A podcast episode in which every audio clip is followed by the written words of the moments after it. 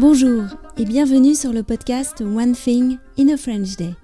Aujourd'hui, vendredi 1er juillet 2022, cet épisode, le numéro 2139, s'intitule La petite mousse, une cave à à Paris, deuxième partie. J'espère que vous allez bien et que vous êtes de bonne humeur. J'espère aussi que vous serez là pour écouter le podcast en live dimanche 3 juillet à 22h heure de Paris ce qui doit faire, si mes calculs sont bons, à peu près 16 heures à New York.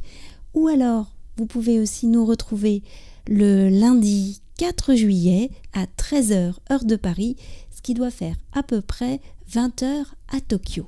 Pour écouter le podcast en live, il suffit de vous connecter à l'application Podbean sur votre téléphone ou bien sur votre tablette. Il y a un lien, les liens pour vous connecter aux deux lives sur le blog du podcast onethinginafrenchday.com à l'onglet blog. J'ai hâte euh, de discuter avec vous au cours de ces lives et j'attends vos questions à frenchday.gmail.com sur tous les sujets qui vous intéressent, la France, le français ou encore le podcast. Allez, on retourne à La Petite Mousse, une cave à bière à Paris, deuxième partie. Nous sommes donc à La Petite Mousse, la cave bière d'Alexis, rue de Douai, dans le 9e, pas très loin de Pigalle et du Moulin Rouge. Si vous passez par là, vous pourrez aussi prendre une bière sur place. Une bière glouglou peut-être. C'est l'adjectif qu'utilise Alexis pour parler d'une bière rafraîchissante, facile à boire. Aujourd'hui, Alexis nous parle du phénomène des IPA, il nous raconte aussi comment ça se passerait pour un auditeur qui passerait la porte de sa boutique. On y va? On en était aux bières glouglou dans la série des adjectifs pour décrire une bière. D'autres adjectifs? Ça, c'est quand même le principal. Après, on va, on va retomber sur les mêmes choses parce qu'on va parler souvent du corps de la bière. Est-ce que c'est dense? Est-ce que c'est léger? Euh, L'amertume est-ce qu'il y en a, est-ce qu'il n'y en a pas, est-ce qu'elle est euh, résineuse, franche, ce genre de choses. Et après, c'est beaucoup, euh, il y a beaucoup de clients qui vont sur les IPA. Ça reste toujours le, style de bière quand même le plus plébiscité. C'est une mode ou ça correspond bah, C'est les goûts d'une époque? C'est devenu plus qu'une mode. Ça a été une mode, ça a été remis au goût du jour euh, par les Américains qui ont réinventé un, style qui en gros n'avait rien à voir avec ce qui se faisait aujourd'hui.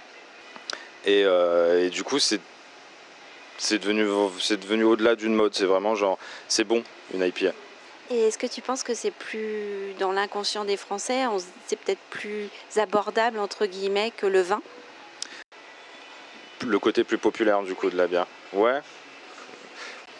Je vais pas prêcher pour ma paroisse, mais pour moi la bière a plus. T'as, as un panel. Euh, enfin, t'as un panel. Un, un éventail de saveurs et de possibilités qui est plus grand que dans le vin.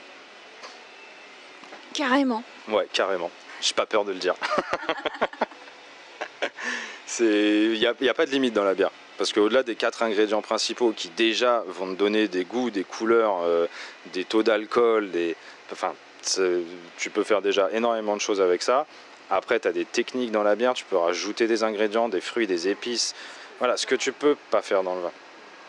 Du coup, la seule limite qu'a la bière aujourd'hui, c'est l'inventivité des brasseurs, la créativité. Des fois, ils vont trop loin, mais des fois, ils font des trucs très très bien.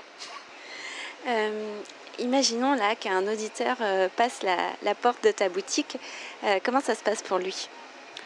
Ça se passe comme n'importe qui. Ça va être bonjour monsieur, bonjour madame. S'il a besoin de moi, eh ben, il y aura conseil évidemment. S'il veut vagabonder dans la boutique, faire ses petits choix tout seul, euh, je laisse tranquille. Et puis, euh, mais en règle générale, on a toujours besoin d'un petit conseil quand on connaît pas trop, euh, pas trop les références qui sont présentes. Imaginons une bière française. Ah, ce sera forcément une bière française si, c'est un client étranger. Parce que bah, déjà, on a, on a vraiment des bonnes brasseries depuis quelques années. Et puis, cocorico, quoi. Tout simplement. Après, comme toujours, je demande toujours un peu le, les goûts des clients. Du coup, on discute, on essaye de trouver euh, ce que la personne souhaite au moment T, un peu comme si, un peu comme choisir un film ou une chanson. Bah, écoute, je te remercie de nous avoir euh, fait découvrir cet univers de la bière et j'invite les auditeurs à, à, venir découvrir les bières Cocorico ici avec Alexis. À bientôt. Avec plaisir, à bientôt.